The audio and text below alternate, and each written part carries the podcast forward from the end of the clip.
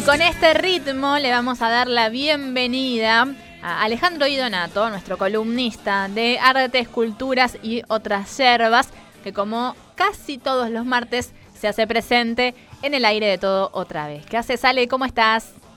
¿Qué haces, Juli? ¿Todo bien? ¿Y vos? Muy ¿Cómo bien. por allá? Muy bien, muy bien. Acá, este, muy contentas también de eh, empezar la semana cortando un poquito ya con la rutina, porque esto es así, ¿viste? Nos toca empezar a trabajar, pero traemos propuestas también para desconectar un poco de esta realidad y esta coyuntura que nos sobrepasa.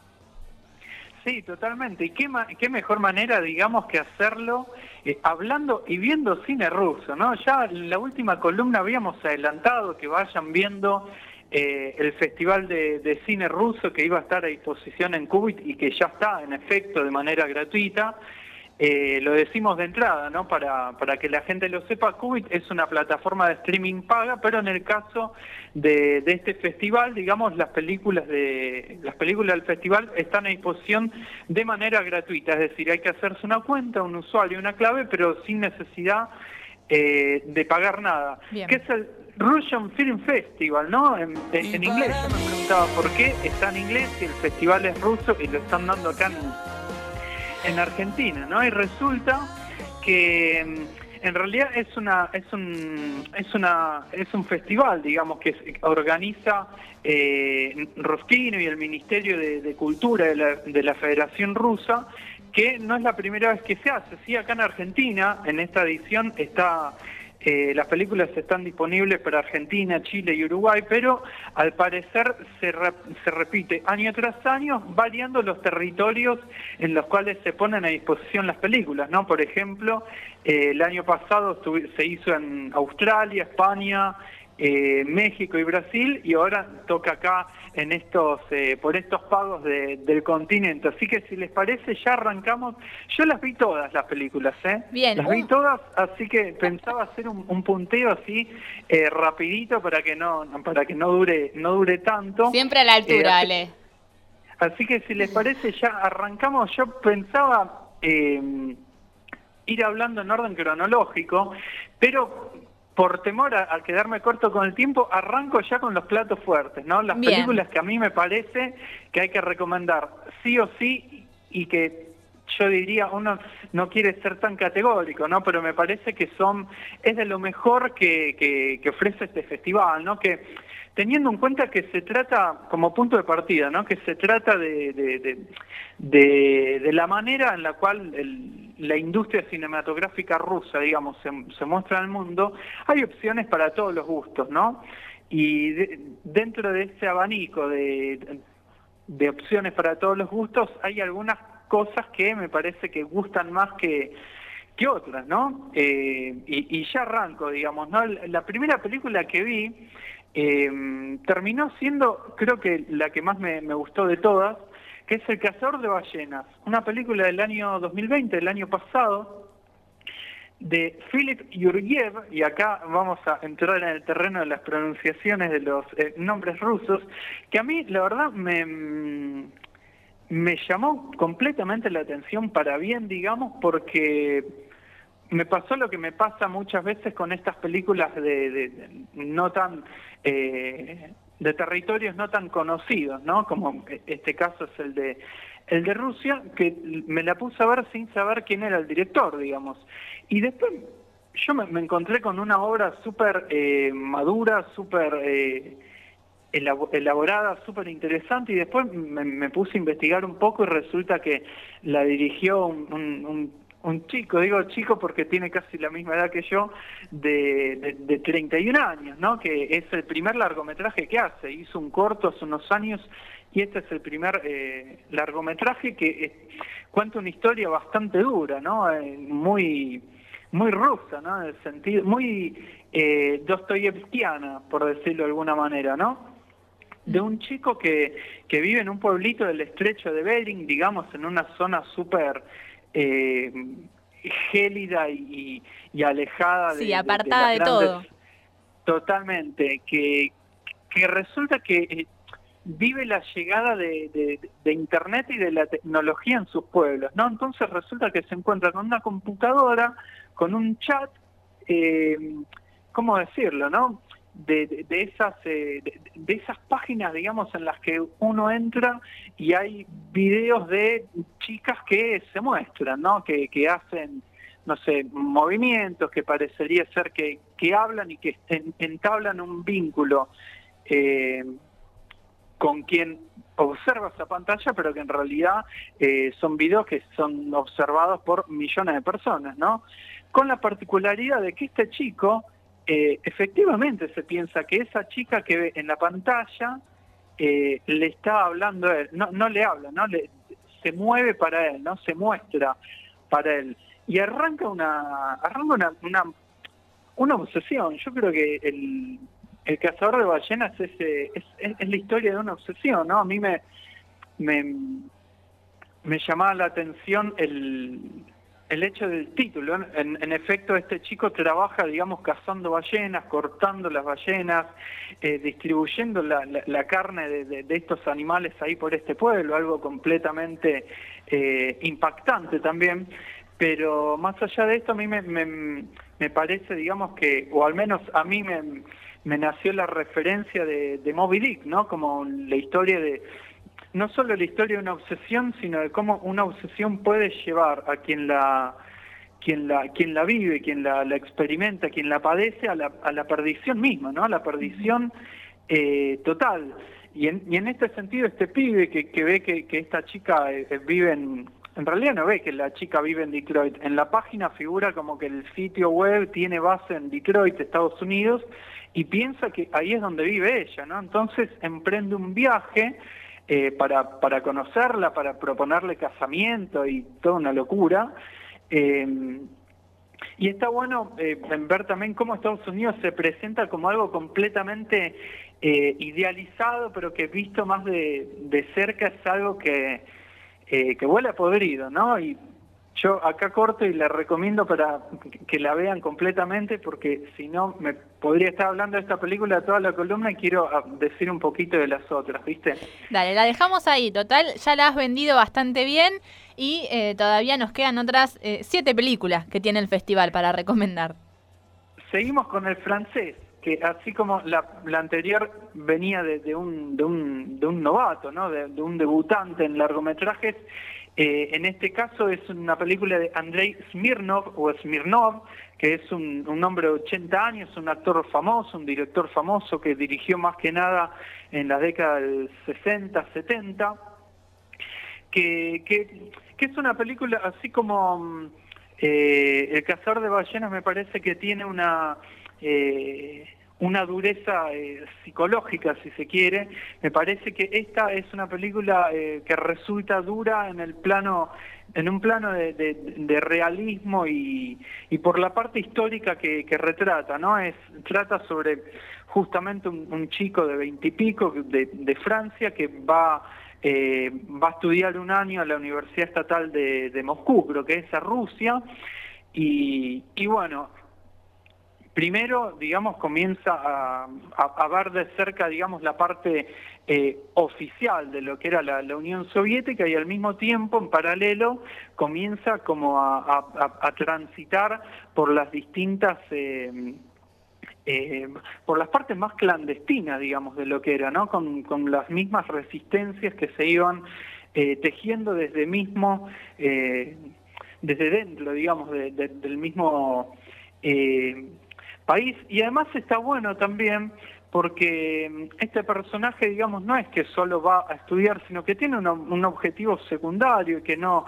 no lo no lo presenta, digamos, tan abiertamente, que es el de buscar a su padre, ¿no? Que em, fue una especie también de de, persona que, ejerció cierta resistencia, digamos, en los años 30 en la Unión Soviética, que debió, que estuvo no sé cuánto tiempo encarcelado y demás, y que tuvo una pequeña relación con la, con la madre de este chico y que después le perdió el rastro, ¿no? Entonces este chico va a la Unión Soviética en busca también de, de su padre, ¿no? Y entonces a mí me parece que está bien logrado, o, o que una de las cosas más interesantes de esta película es cómo hay dos planos, ¿no? Por un lado la cuestión del padre y por el otro la cuestión de la patria, ¿no?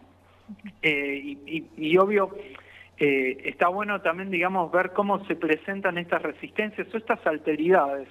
mejor dicho, ¿no? En estos eh, eh, circuitos clandestinos que, que se, han se daban en, en, el ámbito de lo, de lo académico y de lo artístico en, en la Unión Soviética en la década del 50 y, antes también, ¿no? Porque se profundiza en un momento también en la historia del padre. A todo esto, el francés y también el cazador de ballenas, eh, dos eh, películas completamente eh, hermosas y, y, brillantes en cuanto a lo estético, ¿no? Eso eh, lo, lo, damos lo damos ya por por hecho y es uno de los grandes motivos también para que para recomendar estas películas. Bien paso a... Mm, me voy a, voy a hacer un pequeño salto para Vale. hablar de la tercera película que más me gustó, que es una que agregaron hace unos días, ¿no? Así que cuando yo decimos en esta columna que vamos a hablar de todas las películas que están disponibles, quizás en unos días nos sorprenden con que agregan otra, ¿no? Porque esta la agregaron hace poquito. Es un documental que se llama Los osos de Kamchatka, eh, El comienzo de la vida, de, de Vladislav Grishin e Irina Yuravleva. Eh, dura 55 minutos, es bien cortito y trata sobre eh, los osos pardos en, en esta región, de, en, la, en la península de Kamchatka, en, el, en un refugio federal que, que, hay ahí en, en Rusia, ¿no? Y, eh, y, y narra, digamos, en, el, resumen de la película dice que el guion lo escribe la misma naturaleza, ¿no? Porque en realidad no, no es que hay una una narración o una voz off, sí la hay, al, la hay al principio y al final a modo de, de introducción y de cierre, pero la mayor parte de, de, del documental lo que vemos es solo las imágenes de, del registro, digamos, de, un par de, osas pardas y de cómo eh, crían y acompañan a sus, eh, a sus cachorros, digamos, eh, a sus ofes, ¿no? En, en, en esos primeros meses de vida. Y la verdad que es un documental que a mí me impactó no solo por eh, por la narración eh, por lo que cuenta en términos de, de, de naturaleza no sino la, uh -huh. la, la belleza en la cual se cuentan estos eh, estos acontecimientos no me parece que si uno lo, lo se podría hablar, digamos, que tiene cierto esquema cinematográfico también, ¿no? Que no es que es un documental como uno podría ver en estos canales de, de televisión que, que, nos muestran todas estas cuestiones de animales y paisajes y demás. Es como una película, un documental cinematográfico acerca de, de, los osos pardos en Kamchatka y, que dicho sea de paso a mí me me dio como cierto, percibí cierto aroma, cierto gusto a, a Herzog, ¿no? Así que lo, lo dejo ahí. Eh, está bueno, digamos, está bueno el, el documental. Después algunas cortitas acerca de, de, otras películas para ir ya redondeando. Dale. Está el, el filo de Eduard Bordukov, que es una película, digamos, que para mí sirve para cortar un poco la dureza de las anteriores que, Bien. que mencionaba pero qué sé yo, para a mí me resultó un poco prescindible, ¿no? Como parafraseando o citando a Borges, ¿no? Cuando fue concurso de, de fue jurado un concurso de poesía que en un ante una de, las, de los poemas dijo eh, autóctono y prescindible, a mí me, me da esas sensaciones. Eh, es una típica historia de competencia de deportes, digamos, en la cual se, hay una, una eh, una, una más experta, digamos, una campeona, una joven que pretende eh, quitarle el, el, lugar, que al principio son enemigas, que después se hacen amigas, eh, y después todos terminan pendientes de ver cómo termina la, la pelea entre el partido entre ellas y qué sé yo, que es un poco una historia que hemos visto en infinidad de películas. Sí el punto positivo que al ser de Rusia me parece que está bueno que el deporte en cuestión es esgrima, ¿no? Y a mí, a, yo la disfruté, digamos, en el sentido de, ver algo que quizás era, eh, al menos para mí, un tanto eh, desconocido. Después está El hombre de Podolsk, película de 2020 de Semyon Sersim, eh, que es una es una adaptación de, no, de, una, de, una obra teatral, perdón, de, tiene un tinte kafkiano, digamos, tiene cierto también ciertas reminiscencias del proceso de, de Kafka, pero que a mí me pareció mal lograda, ¿no? Porque por un momento no empatizás con el protagonista ni para bien ni para mal, eh, en un momento eh, la historia, digamos, es muy simple, ¿no? Un, también un chico de veintipico, de, 30 años creo que tiene, eh, o un poco más, eh, está esperando el tren, lo detiene la policía sin ningún tipo de explicaciones, lo llevan a, ahí a una, comisaría, eh, algo, algo por el estilo, digamos, y, y lo tienen encerrado y lo interrogan sin motivo aparente, ¿no? Entonces, qué sé yo, lo que podría haber sido eh, una, una crítica a la arbitrariedad policial rusa en un momento queda como medio,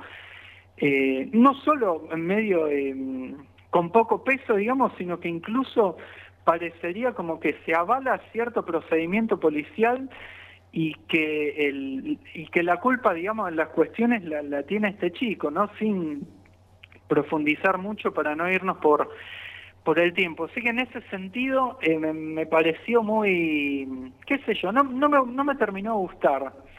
La que, sí me terminó, la que sí me gustó, digamos, es la que sigue en esta lista, que es Más Adentro, película de Mijail Segal, o Segal, eh, que es una es una comedia con es una comedia con contenido, ¿no? Porque cuenta la historia de un de un dramaturgo, digamos, un director de, teatro muy importante, eh, joven también, veintipico, treinta y pico, experto en el método Stanislavski de, profundización emocional y, psicológica a la hora de, construir un personaje y, de actuar, que tiene problemas, digamos, de, laburo, no tiene un mango y, estas mismas dificultades y urgencias económicas lo llevan a aceptar un pequeño laburito como director de una película porno, ¿no? La cuestión es que al momento de, ir al rodaje se sienta con, con las protagonistas de, esta película y empieza a trabajar el guion como trabajaría, digamos, eh, como trabajaba sus obras de teatro, ¿no? Entonces empieza eh, a lograr una, una, una cuestión.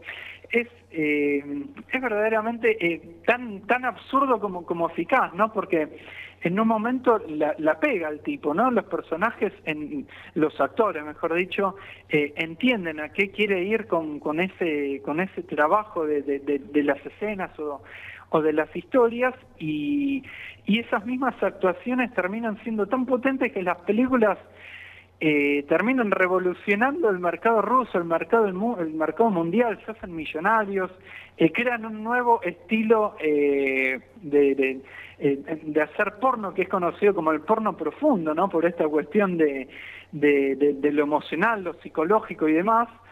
Y, y, lo crítico que decía al principio, digamos, aparece porque al hacerse el famoso, termina siendo citado por, las, por los agentes, digamos, gubernamentales, eh, con el fin de que eh, empiece a capacitar, por ejemplo, al, conductor del noticiero del canal estatal, que se ve que hacían encuestas y qué sé yo, y resultaba poco creíble, decía, bueno, trabajame a este tipo para que lo que diga sea creíble, ¿no? Y después, bueno, esto se, se va un poco em, de las manos, ¿no? Parece un conflicto, pero bueno, recomiendo que, que la vean, que está muy buena. Bien. Eh, después la doctora Lisa, Doxona Caras, eh, es una película biográfica, digamos, basada en la, vida de Elisabetta Klinka, que es una activista rusa también muy, muy famosa, digamos, la película está buena, eh, me parece que, cuenta, digamos, la historia, narra un día en la vida de esta mujer, y me parece que está muy bien lograda por, por la historia que cuenta, por el ritmo, una de las cosas que más me gustó es el ritmo que que mantiene mm, a lo largo de, la película. Y después para finalizar, digamos, sé que ya estamos justos con, el tiempo, eh, Viento del Norte, em, de Renata Litvinova, también basada en una obra de teatro, digamos, es una película de fantasía. Em, demasiado, demasiado, con, con muchos em, muchos eh, e, efectos, ¿no? Es como que es muy cargada a nivel visual, que por un, por un lado está bueno por la estética que, que logra, pero quizás para, para alguien, digamos, que guste más del, del minimalismo resulte un poco... Abrumador, eh, mucho. Un poco demasiado, sí. Y después un bonus track, ¿no? Porque hasta ahora venimos hablando de todas películas y hay también una, una, una serie animada que se llama Kid y Cats, eh, de Dmitry eh, Vysotsky, no, sé si lo estoy pronunciando bien. Son dos temporadas, son 52 episodios, en total de 5 minutos cada uno. Es una serie animada para, para chicos y chicas eh, que, cuenta la historia de, tres gatitos que tienen una... Eh, que viven con papá papá gato, mamá gato y qué sé yo. Y es como el Peppa Pig ruso. Sí, sí, vi los primeros episodios y está buena, qué sé yo. Em, así que queda hecha también la recomendación para em, graficando un poco esto que decía antes, ¿no? De que hay opciones para, para todos los gustos, hay para todas las edades y incluyendo sobre todo a, los, a los más chicos en el caso de, de, esta, de esta miniserie. Bien, bueno, mira, ahí también de, de Yapa podés eh, entretener a los chicos y a las chicas. Eh, me han hablado muy bien también de otras caricaturas animadas rusas, así que ¿quién te Maya y el oso. Hermosa serie infantil. Así que mira, por ahí hasta eh, hacemos eh, un descubrimiento por diferentes rumbos porque muy variadito. Documental, comedia, drama, infantil, de todo tiene el, el festival ruso con estas ocho pelis que nos has recomendado Ale. En este recorrido te digo que a pesar del poco tiempo nos has sabido vender las, las películas. Así que ya hay ahí algunas anotaciones para que cuando se hagan las 7 de la tarde las podamos ver. Y está disponible Ale hasta el 4 de julio entonces hasta el 4 de julio, sí, ojalá agreguen alguna película más, como pasó hace unos días, como para ver un poquito más. Yo me quedé con ganas de, un poco de más, ¿viste? Cuando al principio me, me enteré que, iba a estar este festival, que iba, iba a durar, eh, está desde el 11 de junio hasta el 4 de, julio, digamos, son eh, casi un mes, tres, tres semanas, un poquito más. Eh, dije, bueno, va a haber, yo no sé, no sé por qué me esperaba encontrar con unas 20 películas. Bueno, no son tantas, pero hay algunas, en general están buenas, digamos, todas dan algo para, para, para hablar, para observar, para, para analizar. Hay algunas, como las que decía antes, que a mí me parece que están muy buenas y que, que hay que aprovechar para, para ver y bueno también aprovechar este este fenómeno digamos o esta eh, esta situación este contexto para, para ver estas películas que están eh, disponible de manera gratuita, ¿no? Lo cual también me parece, digamos, algo a, algo a destacar y algo también para, para, para visibilizar, ¿no? Para, para difundir y, que se pueda aprovechar para ver algo distinto en estos días y, y de manera accesible. Perfecto, Ale. Entonces, este festival de cine ruso lo ven ahí por Qubit con Q, así lo pueden buscar esta plataforma que como decía Ale, hace falta nada más registrarse y pueden ver estas pelis que nos estaba recomendando recién. Ale, muchísimas, pero muchísimas gracias. Nos vemos en 15 días. Dale, abrazo enorme para todos. Un abrazo grande. Pasaba Ale Di Donato, nuestro columnista de cultura y otras yerbas, acá por todo otra vez. Todo, todo otra vez. La nación está endeudada. Todo otra vez rehén de los mercados financieros internacionales. Una historia de nunca acabar. Por momentos siento estar transitando el mismo laberinto que nos atrapó a Néstor y a Néstor y a Néstor. Y a... Por tránsito.